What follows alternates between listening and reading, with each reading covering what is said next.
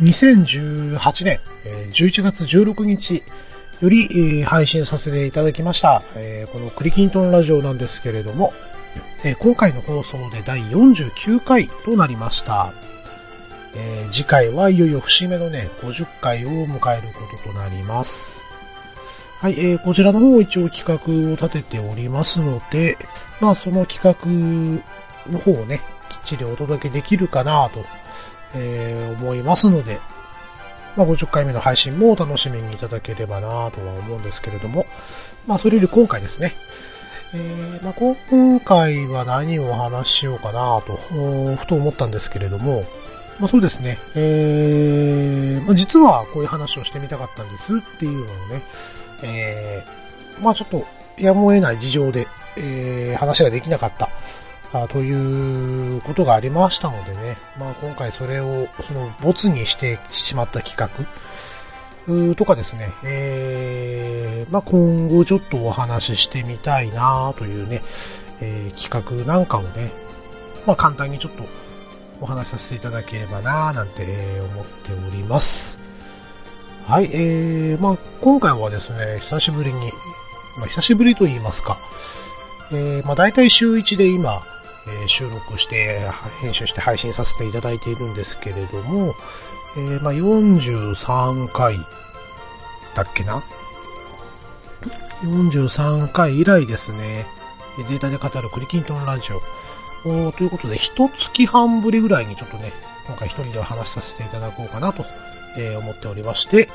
え収録に挑んでおります。はい。では、もう早速本編の方に行かせていただきましょう。クリキントンラジオ。第49回。ボツになってしまった話、えー、そして今後の展望へ。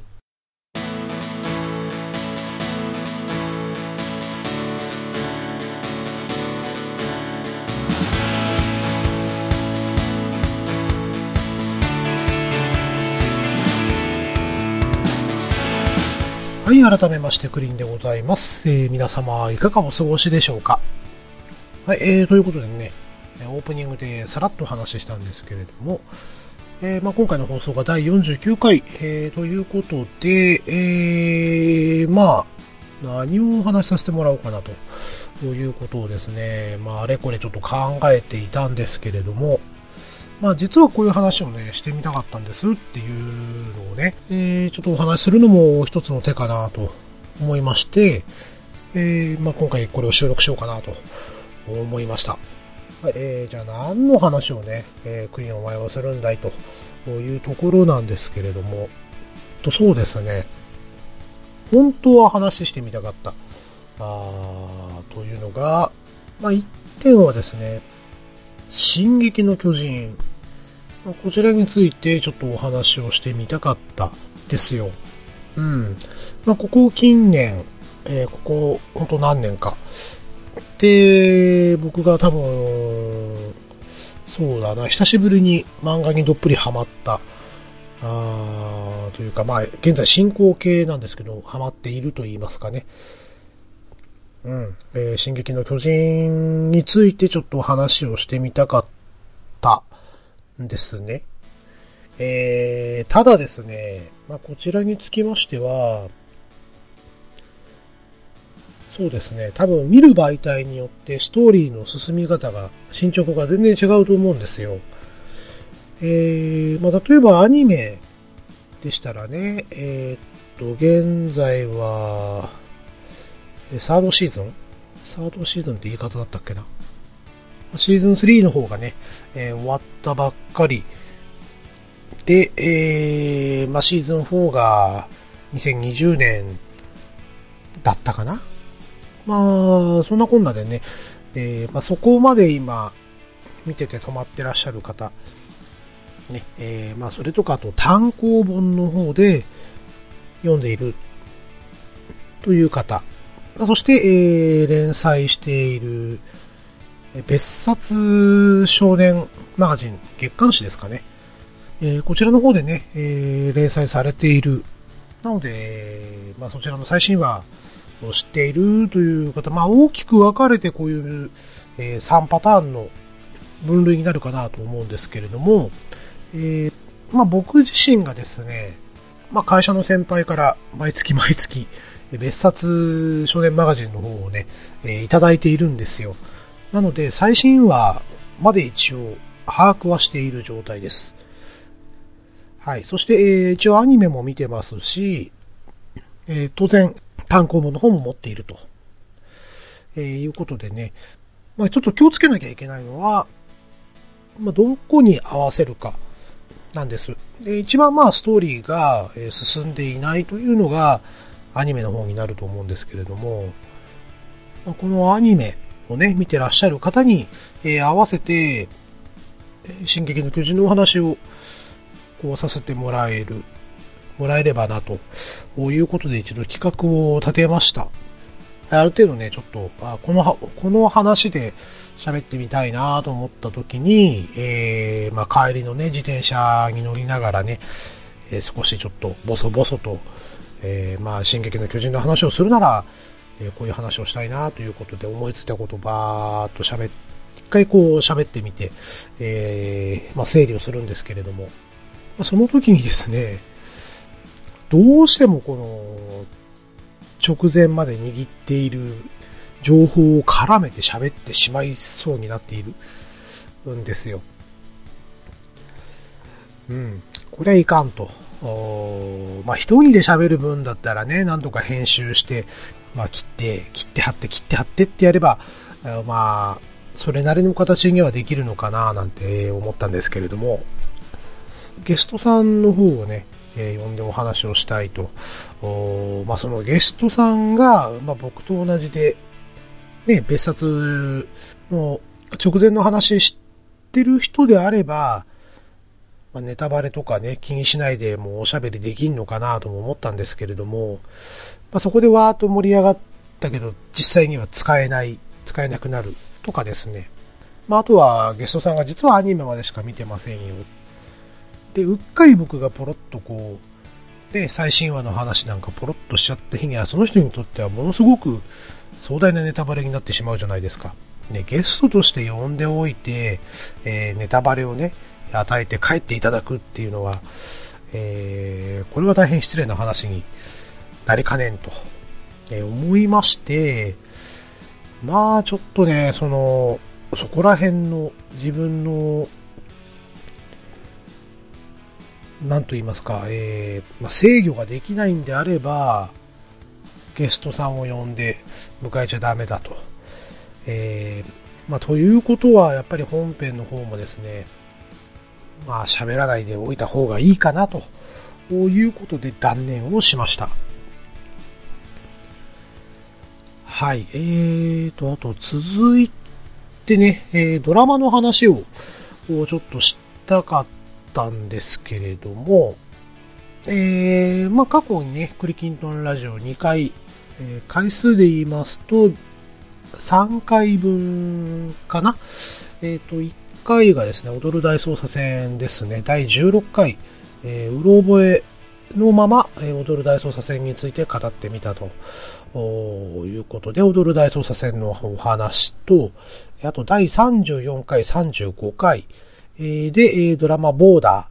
ー、え、こちらの方のお話をさせていただきました。まあ、ドラマの話をちょっとしてみたいと思って、え、話をさせていただいたんですけれども、まあそうですね、まあ今聞き直しても、やっぱりグダグダだなと、まあ僕自身がですね、えー、本当にゲストさんにすごく助けられたなと、えー、思いました。えー、まあね、ドラマの話をこうするのにあたりまして、まあ、やっぱりちょっとですね、勉強不足と言いますか、うん、やっぱり着地点をしっかり決めてお話をしないと、なんかブレてしまうなと、いうことがね、非常によく、わかりました。で、まあ僕の今、同本命というか、本当にね、喋りたかったのが、まあ、好きなドラマのね、えー、中でも、え、高校生の時に、もう10、16歳の時とか、その辺だから何年前？えー、まあ30年前まではいかないんですけれども、一つ屋根の下というね、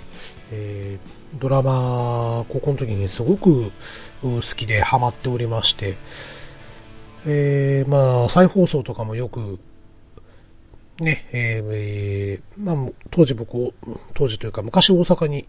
えー、おった時にですね、まあ、しょっちゅう1年間に1回は再放送をね、夕方やってたんですけれども、まあ、いつの頃から再放送流れなくなりましたし、テレビでね、えー、またちょっと流せない事情も、えー、あるんじゃないかと、ね、えー、マンモスカナピーなんていうそんな感じでね、えー、今、テレビで再放送はもうちょっと叶わなくなってしまったんじゃないかななんて思うんですけれども、まあ、とにかくですね、まあ、ベタベタの、まあ、家族愛をテーマにしたドラマ、一つ屋根の下なんですけれども、なかなかレンタル DVD とかでも、えー、気がつくと置かない、置かなくなったんじゃないかな。少なくとも近所のツタヤからには、えー、なくなっておったんですね。まあ、探せばあるんでしょうけども、えー、まあ、そして悲しいことに近所のツタヤが最近潰れてしまいまして、まあ、あとは配信で見るしかないのかなと思って探したんですけど、まあ、フジテレビオンデマンドでやっているんですよね。うん。まあ、そうですね。例えばじゃあ、ね、僕が、えー、一つ屋根の下の話をじゃあしようと。で、まあ僕がドラマを全部見て、えー、まああらすじを説明して、で、例えばゲストさん来ていただいて、まあそのあらすじをもとに、ああでもない、こうでもないと、あの時こんな感じだったよね、あんな感じだったよね、みたいな、えー、話をこう、したとしましょう。で、それをね、聞いてくださったリスナーの皆さんが、あ、懐かしいね、ちょっと久しぶりに見たいね、って言った時に、まあやっぱり、えー、フジテレビオンデマンドまで飛んでもらうというのはどうなのかなというのが一つ。まあ、そしてやっぱりね、うまく喋れる自信がないというか、うーん、やっぱりね、その着地点がね、自分なりの着地点が見つからないうちは、えー、披露しない方がいいのかななんて、えー、思ったりするもんですからね。まあ、ただ、あいつかはね、ドラマの話を、まあ、好きなドラマの話、えなどなどをね、挑戦してみたい気持ちはまだ残っております。えー、っとね、他にも好きだったのが、えー、っと、もう名前ど忘れした。えー、っとね、岸谷五郎さん。岸谷五郎さんが出てるドラマで、はい、えーとね、岸谷五郎さん出演の醜いアヒルの子。ね、えー、まあ、この話もしてみたいんですが、こちらもですね、フジテレビオンデマンドかなでしか今見れなかったたような、本当にね、えっ、と、一つ屋根の下はまだ DVD とかで置いていたのをね、と見たことあったんですけれども、肉や昼の子は全然、えー、置いてなかったですね。いろいろね、これも喋りたいんですけれども、えー、まず投資でちょっとね、見てから、えー、話すなら話したいなと、えー、思っております。今、ウィキペディアを見たんですけれども、えっ、ー、とね、DVD 化はされていないと。ああ、まあ、それはレンタルでじゃあ置いてないですね。そっか。見れないんですね。まあ、ちょっといずれ見たらですね、うん、ミニコヤヒレのこの話をちょっとさせてもらいたいなと思います。はい、えー、っと、他にね、えー、あと、これもね、もうなかなか見れないというか、えー、えっ、ー、とね、ドラマでね、えー、昔やっていたんですけれども、えっ、ー、とね、えー、深津絵里さん、あと鈴木京香さん、あと他にね、えー、小林里美さん、あとね、松雪康子さんかな。この4人が、まあ、大だったところで、あとあれか、ギバちゃんとか柳葉敏郎さんとかも出てましたね。あの、キラキラ光るというドラマが、えありまして、まあ、観察医だったと思うんですけれども、えー、っと、深津絵里さんが新米の観察医のね、えー、話だったかな。うん。まあ、このドラマがね、すごく好きで、えー、まあ、もう一回ちょっと見たいなと、えー、思っていたんですね。うん。まあ、ということでね、えー、っと、キラキラ光るの話もちょっとしてみたかったんですが、まあ、レンタル DVD で借りた時にまたね、見れればいいかな。うん。まあ、この辺の話もちょっとそうしてみたいなと思いながらもですね、まあ、見る手段がなかったので、まあ、見れなかったというところですね。またちょっと配信もあるかどうかもう一回ちょっと探してみます。はい、えー、ということでね、本当はまあ、漫画だったりね、ドラマの話もちょっとしてみたいななんて、えー、思ってはいたんですけれども、まあ、昔のね、印象、そして今見た、えー、感想、まあ、この辺をうまいことこう融合させてお話できればいいななんて、えー、思ってはいたんですけれども、まあちょっとね、えー、見る手段がなかったということで、えー、見る手段はいくらでもあるんでしょうけど、あるんでしょうけど、まあ、見れていない。ということでね、えー、まあそれならそれでね、えー、思い出のまま喋っちゃうっていうのも手なんですけれども、まあちょっとね、危険な匂いがプンプンしますね。まあそんなこんなでですね、まあ今んとこ2本、ね、ドラマの話をさせていただいているんですけれども、それこそ踊る大捜査線、踊る大捜査線はね、ジェームズさんとヘロスさんのお二方に随分助けられましたし、またボーダーに至っては、ゲストに出ていただきました、えー、ソウさん、ガーネットさん、パンタンさん、ワットさん。この4人のおかげで、えー、配信ができたと、いうところですね。まあ、結構ね、あの時ゲストに出ていただいた方は、あお分かりでしょうけど、相当グダグダな状態で、えー、撮ってしまいまして、いかにね、あの、ドラマとかですね、その物語ありきのお話をですね、しっかりこう、話すというのはすごく難しいんだということをですね、えー、実感させられました。まあ他のね、ポッドキャスト番組さん聞かせていただくと本当に関心というか、さ、すごいなという思いしかもうないんですよね。自分だったらこうは喋れないなぁなんて。えー、毎回毎回聞くたんびにね、ちょっと打ちのめされておる次第です。まあ、ただやっぱりですね、僕もドラマ見るのも好きですし、うん、まあ昔見たドラマの話とかもちょっとしたいっていう思いはね、どうしても捨てられないので、そうですね、いずれ着地点をしっかり探して、まあ、アニメやドラマの話をね、えー、いずれしてみたいななんて、えー、考えております。はい、ということでね、まあ、没企画ばかり喋ってもしょうがないので、今後、ね、お話ししてみたいなということをね、ちょっと今から喋りますけれども、えー、まずですね、えー、今シーズン、まあ、2019年、ね、えー、プロ野球もね、今これ収録してるのが10月の4日の深夜でございまして、まあ、この時点で、まあ、えっと、10月5日から確かクライマックスシリーズが、えー、スタートいたします。プロ野球の方がね。クライマックスシリーズ。まあ僕は、まあ未だに認めていないんですけれども、まあね、ここの、まあ認める認めないはどうでもいい。まあそれは置いといてたんですけれども、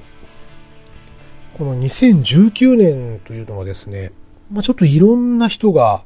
引退をね、されました。したって言い切っちゃっていいのかな。特にですね、えー、やっぱり衝撃的だったのが、えー、シアトルマリナーズのね、イチロー選手、そして、えー、読売ジャイアンツの上原浩二投手、えー、この二人僕より年上なんですよね。で、まあ僕よりも、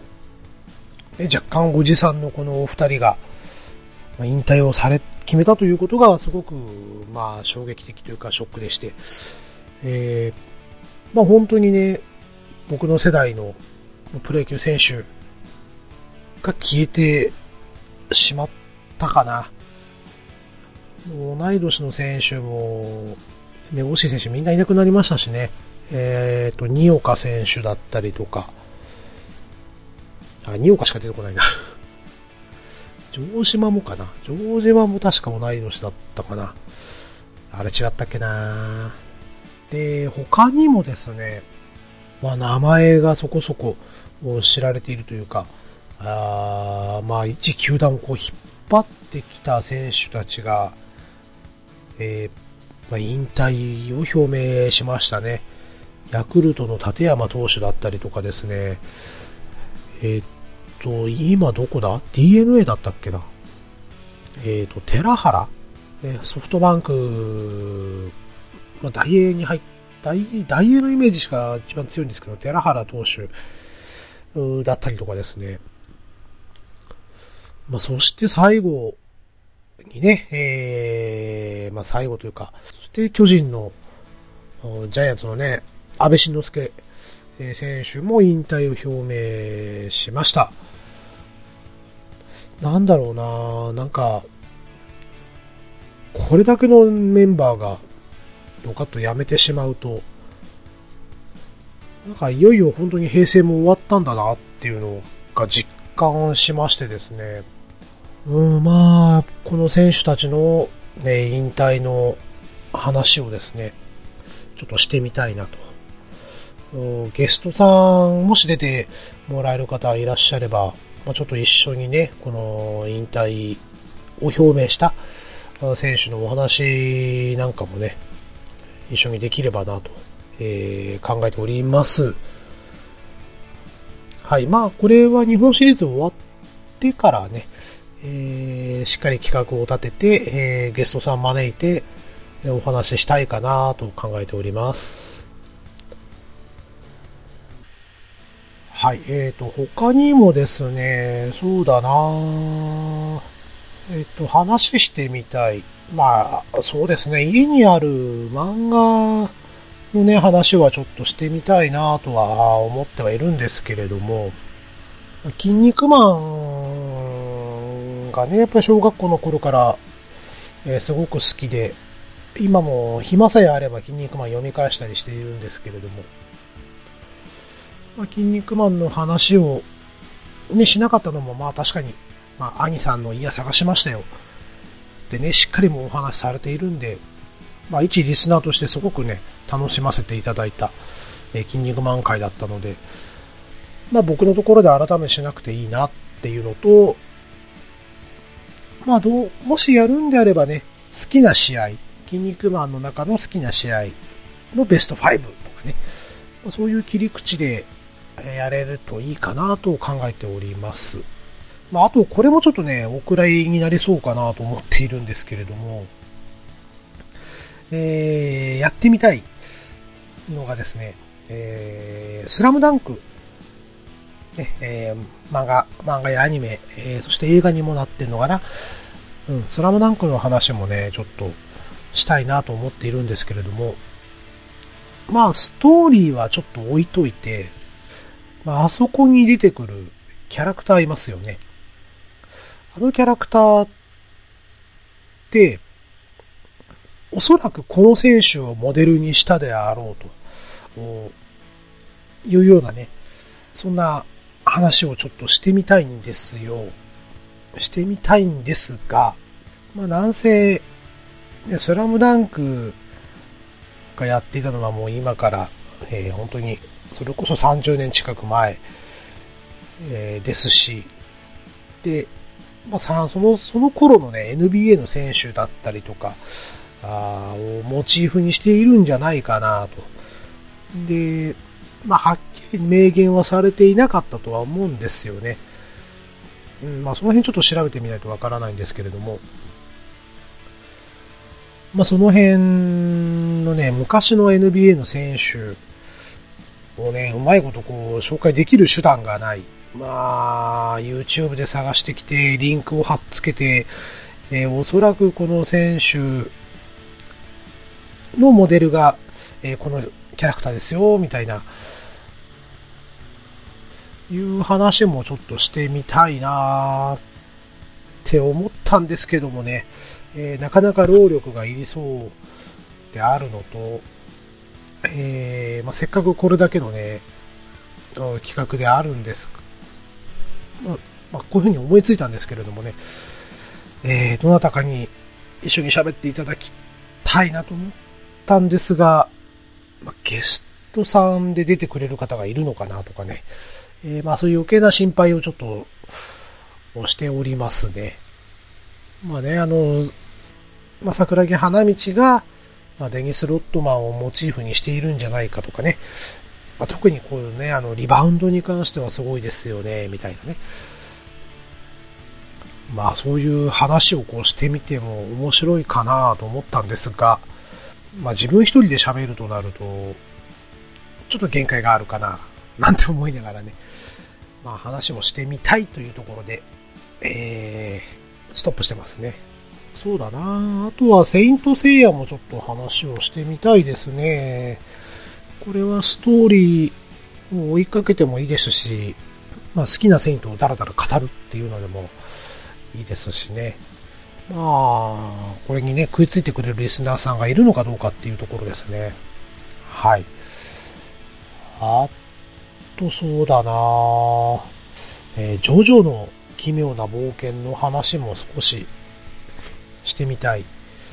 なっていう欲望はあります。えー、特にですね、えー、何度読んでも僕がはちっとも理解ができない第6部。これの話も、ていうか誰か僕にちょっとジョジョの第6部をですね、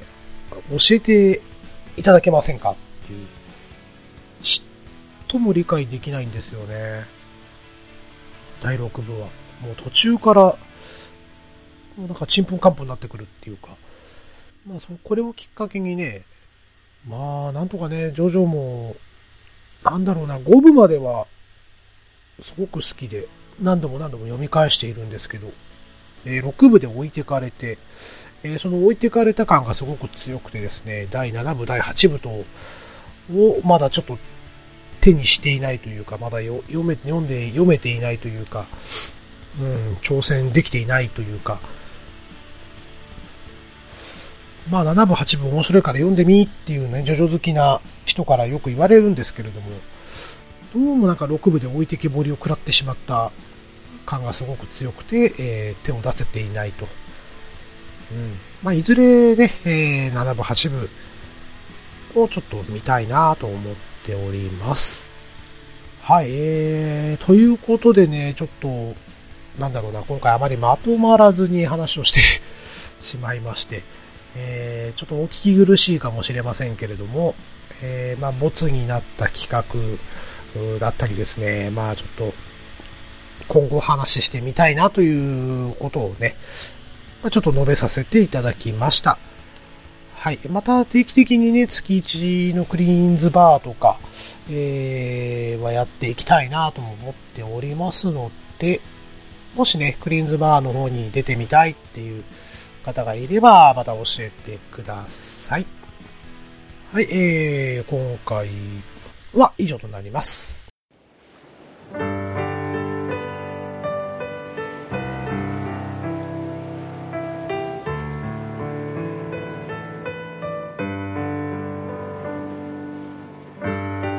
はい、エンディングでございます。えー、まあ、ここのところですね、ちょっと、皆さんおお気づきかと思うんですが、ハッシュタグをね、えー、それまで、ハッシュタグ回としてご紹介していたのが、最近ちょっと本編の中に入れさせていただいております。はい、えー、ということでね、今回もハッシュタグいただいておりますので、えー、ご紹介させていただきます。えー、9月26日、はるるさんより頂戴しております。今更ですが、売っていたので思わず。しかし、お菓子の話をしましょうってことだったのに、根っからのお菓子好きじゃないんですって。板チョコアイス、チョコが苦手ならダメだろうけど、美味しいので食べてみてください。といただいております。はるるさんありがとうございます。えー、っとね、はるるさん自身も、ご出演してくださいましたクリーンズバーのね、えー、お話ですね。えー、と、写真もついておりまして、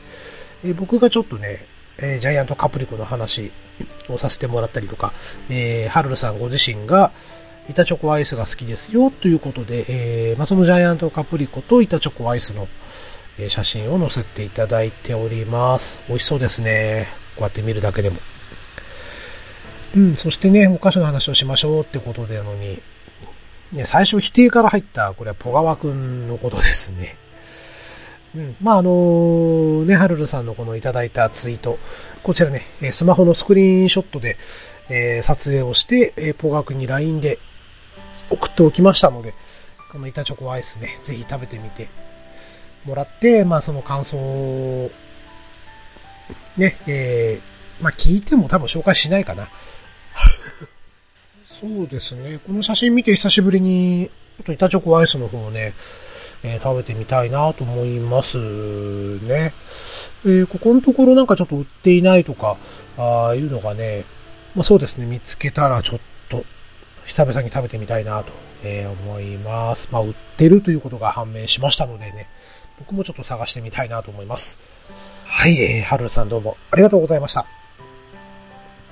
はい、えー、続きまして、9月30日、えー、はるるさんより頂戴しております。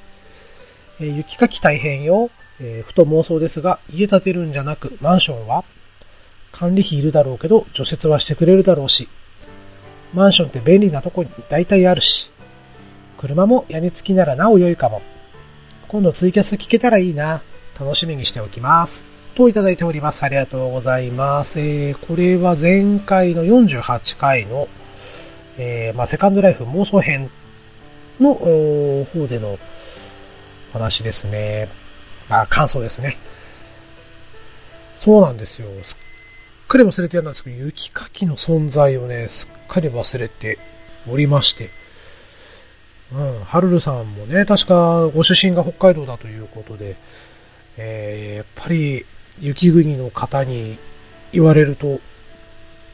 ああ、まあね、あの時ね、工場長と、えー、ノリノリで話させてもらったんですが、あ肝心なことを忘れてたなというところですね。うん。あの、雪道走りづらいかなみたいな、そんなことを前提で話はしているんですが、えそれどころじゃないですよね。あの、家に、屋根の上に乗った、え雪をどうどう置けるかとかね、ま、そういうことをね、忘れて話をしていたので、ちょっと考えが甘かったかなっていうね ところですね。まあ確かにマンションであればね、まあ、マンションっていう考えも、ああ、そうかっていうふうに、え思いましたね。はい、そして、えー、ね、えー、工場長とこのツイキャスをね、え、カラオケツイキャスちょっと本格的に考えてみようかなと、え思っております。その時はね、えー、ぜひ事前に告知をしたいなと考えております。はい、はるるさんどうもありがとうございました。え、続きまして10月2日、まおさんより頂戴しております。6億手に入れたら、それを元手に油田探しの旅に出る。そして、石油王に俺はなる。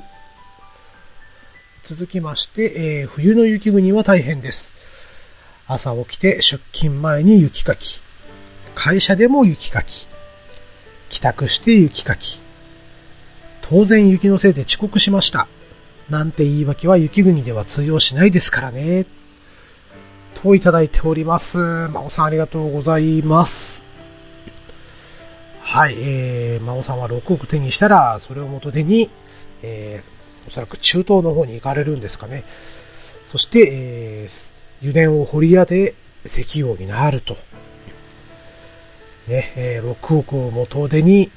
えー、計り知れない、ね、えー、金額を手に入れる、というギャンブルに出るんですね。石油王になったら、あの、僕にスイッチを買ってください。はい。えー、そして、えー、まあ、王さん確か山形のご出身でしたね。やっぱり雪国の方に、雪かき、ね、まあ、朝昼晩雪かきあるよというね、えー、ことをこう、言われますと、確かにそうだなと、えー、思わざるを得ないですね。まあ、僕もですね、その、祖母の家、えー、祖父、祖父母の家がですね、えー、山形にありまして、冬場もですね、何度か行ったことあるんですが、あ雪かきを、まあ、たまたまあんまり大雪が降らなかったのか、えー、それともまあ行く時期が大体ね、決まっていたので、年末年始に行っていたぐらいだったので、えー、たまたまそこの、ね、僕が行った年は暖冬だったのか、あどうなのか。まあ、あの、雪は降ってはいたんですが、雪かきするほどのね、木が降っていなかったんですよね。祖父母の家の雪かきを手伝ったというイメージがない、なかったんでね、えー、まあ、すっぽりちょっと抜けてしまったかなとえー、思いますね。まあそうですね、雪のせいで遅刻しましたなんて言い訳は通用しない。関東圏ではね、あの雪が降ると、電車から、えー、何から全てダメになってしまうのでね、えー、言い訳にできるんですが、まあ確かに、そうですね。うん、ちょっと重みを感じた一言でございました。まあでも、やっぱりちょっとね、えー北海道に住むという夢は諦めない、諦めきれないっていうところがありますね。うん。やっぱり体がしっかり動けるうちに、まあ、移住するか、まあ、ちょっと住んでみるか、やってみたいもんですね。はい、えー、ということで、まおさんどうもありがとうございました。はい、えー、続きまして、とめきちさんより頂戴しております。宝くじで大金当てたらコーナー当て。え私が大金当てたら、え立川に移住して好きな映画館で映画三昧、関東圏なイベントライブ残、イベントライブ参加三昧したいですわ、と頂戴しております。ありがとうございます。えー、っとね、大金当てたらコーナーを作った覚えはございませんが、えー、ありがとうございます。はい、えー、そして、そうですね、とめきちさんのツイートを拝見させていただくと、たまにね、立川の方に遊びに来て、えー、映画館でね、映画を見ますなんていうツイートを拝見した覚えがありますので、まあ、移住して、まあ、立川の方に移住して来られるという夢があるわけですよね。まあでもあれじゃないですかね。あの、友吉さんがある程度大金当てたら、自分専用のなんか、映画館作っちゃえばいいんじゃないかななんて、えー、思いましたね。そこで、まあでも、円盤で見るのと、円盤をこう、スクリーンで流すのだと、またちょっといろいろ変わってくるのかな。うん、まあその辺をぜひ、とめきちさんにね、えー、映画館建ててもらって、えー、ちょっと実証していただきたいもんですね。はい。その時は、あの、とめきち映画館呼んでください。はい。えー、ということで、とめきちさんどうもありがとうございました。え、続きまして、テーターさんより頂戴しております。えー、安定の工場長さんとのトーク、えー、クリーン監督、小川くんで変化球、そして安定の工場長さんというなかなかうまい采配です。だが、変化球はホームランを打たれる場合がありますからね。ご注意ください。と、頂戴しております。えー、テーターさんありがとうございます。はい、えーっと、そうですね。まあ、工場長とのトークも、まあ、掛け合いも、まあ、安定してきたというふうにね、えー、受け取ってよろしいんでしょうかね。えー、まあ、ポガー君で変化球、変化球。まあ、確か、うーん、ただ、ポガー君は当然、ちょっとピッチャーを、をさせられないですかね。えー、まず、ね、こっちが普通に、えー、話を投げかけても、えー、ボールが返ってこないことが多々ありますのでね。まあ、ポガワ君は、やはり、えー、三振かホームランか、まあ、恐怖の7番バッターぐらいの立ち位置で頑張ってもらおうかな、あなんてちょっと思ってはいるんですけれども。ね、えー、まあ、リアルのね、まあ僕の会社でね、まあ一緒に勤めている、まあ後輩に当たるんですけれども、えー、ポガ君、ちょっと今ね、えー、忙しそうにしているのでね、えー、なかなかちょっと今、えー、うちの番組にも呼べない、まあちょっと結婚関連の方がね、一段落するまでちょっと、えー、声かけづらいなっていう感じがしますので、えまたそのうちね、ポガ君出てきた際は、えー、皆様方に可愛がっていただければなと思います。はい、えー、ということで、データさんどうもありがとうございました。はい、えー、続きまして、トヘロさんより頂戴しております。うんうん、いいね。工場長。えー、クリンさんなら宝くじ当たらなくても定年後にお店やりそうな、えー、ご家族の反応が妙にリアル。自分なら漫画やゲームの中にゲスト出演権とか、一日スポーツ監督とか、そういった一度でいいから、みたいな妄想を、工場長なら武道館ライブとかどうでしょうといただいております。トヘロさんどうもありがとうございます。はい、えーと、工場長のツイッターアカウントをね、えー、何名かフォローしてくださっていたようなので、えー、工場長に代わりまして、私の方から熱く、えー、御礼を申し上げさせていただきます。どうもありがとうございます。はい、えー、そしてですね、僕、うーん、店、やりたい、やりたい、やりたい。やってみたいですけどね、まあどうせやるんだったら、その、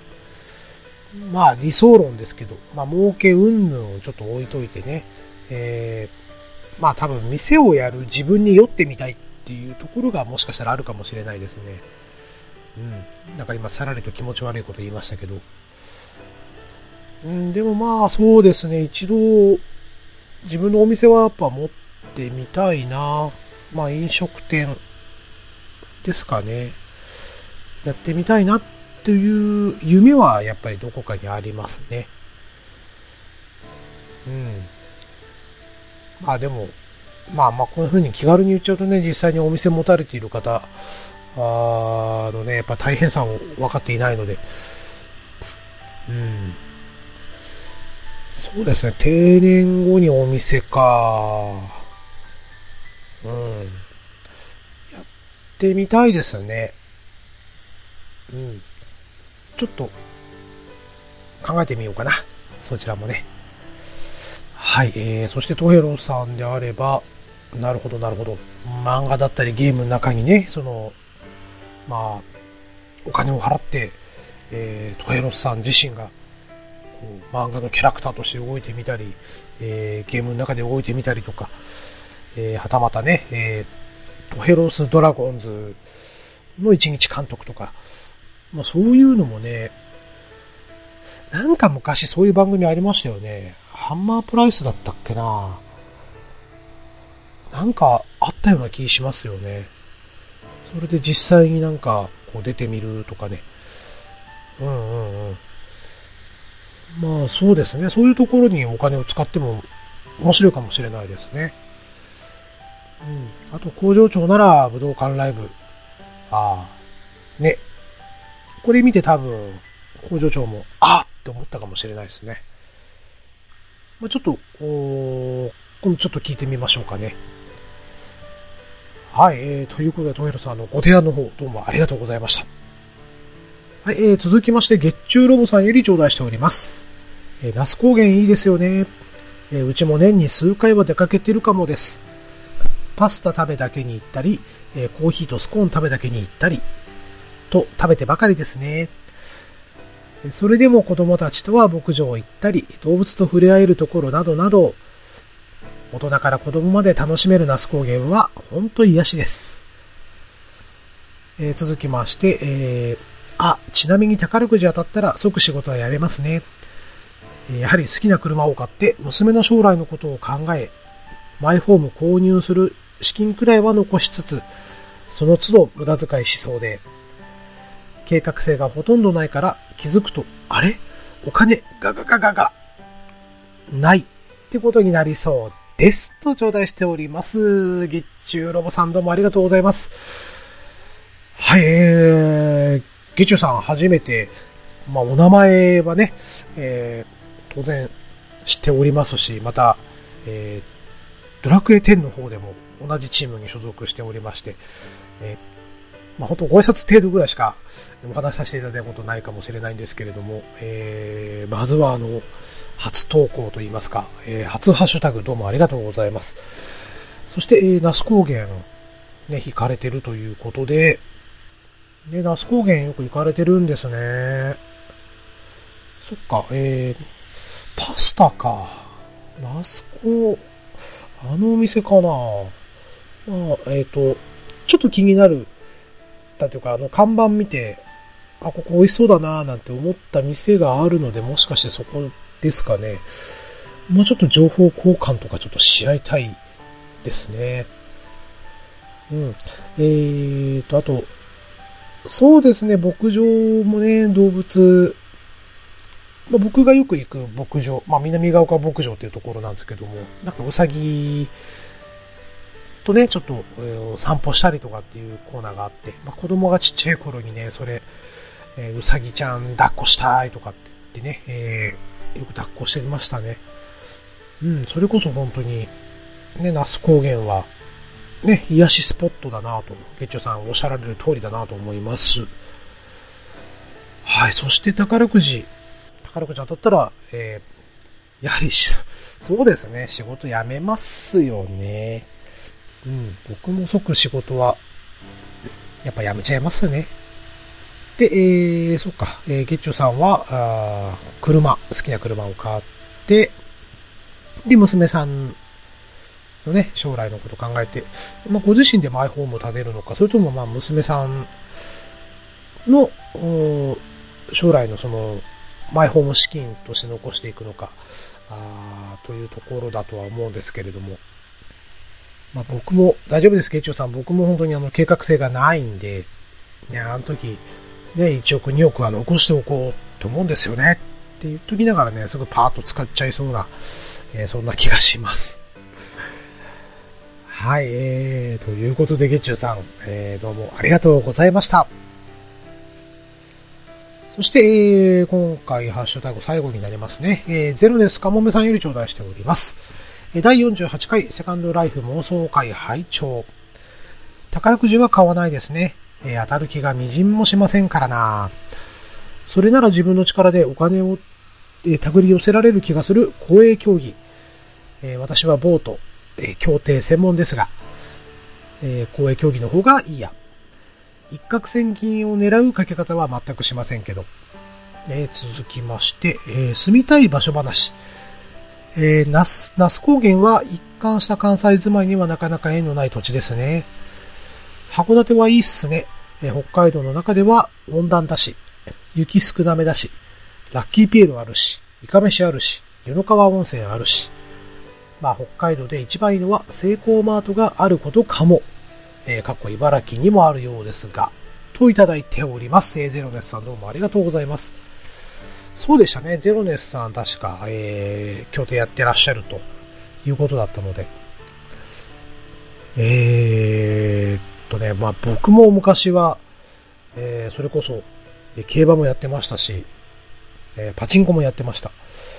まあおかげさまでね、えー、まあ、JRA にもそうですし、パチンコ屋にもそうなんですけど、預金失ぱなしなんですよね。えー、なかなか預けているお金を返してもらえてない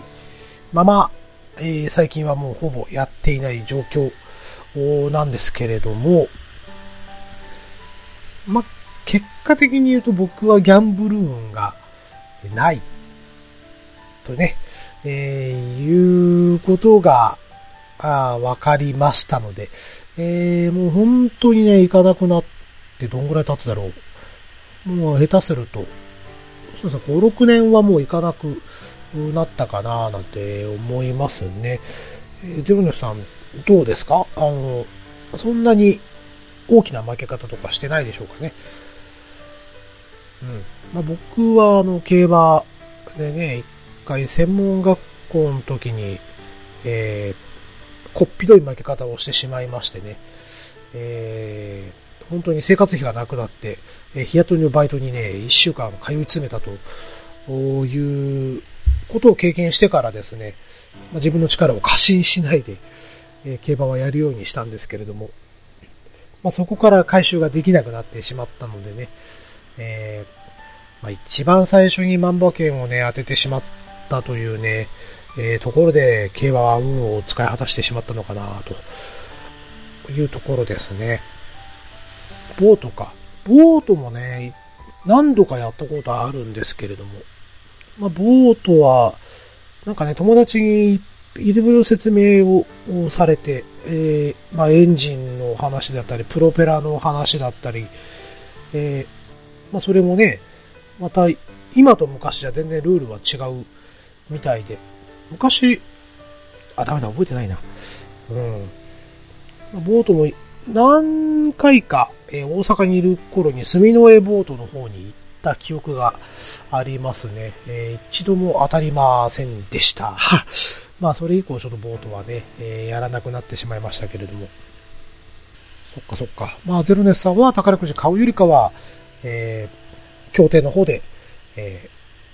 まあ、遊びたいという、そういう感じなんでしょうかね。はい、えー、そして、えー、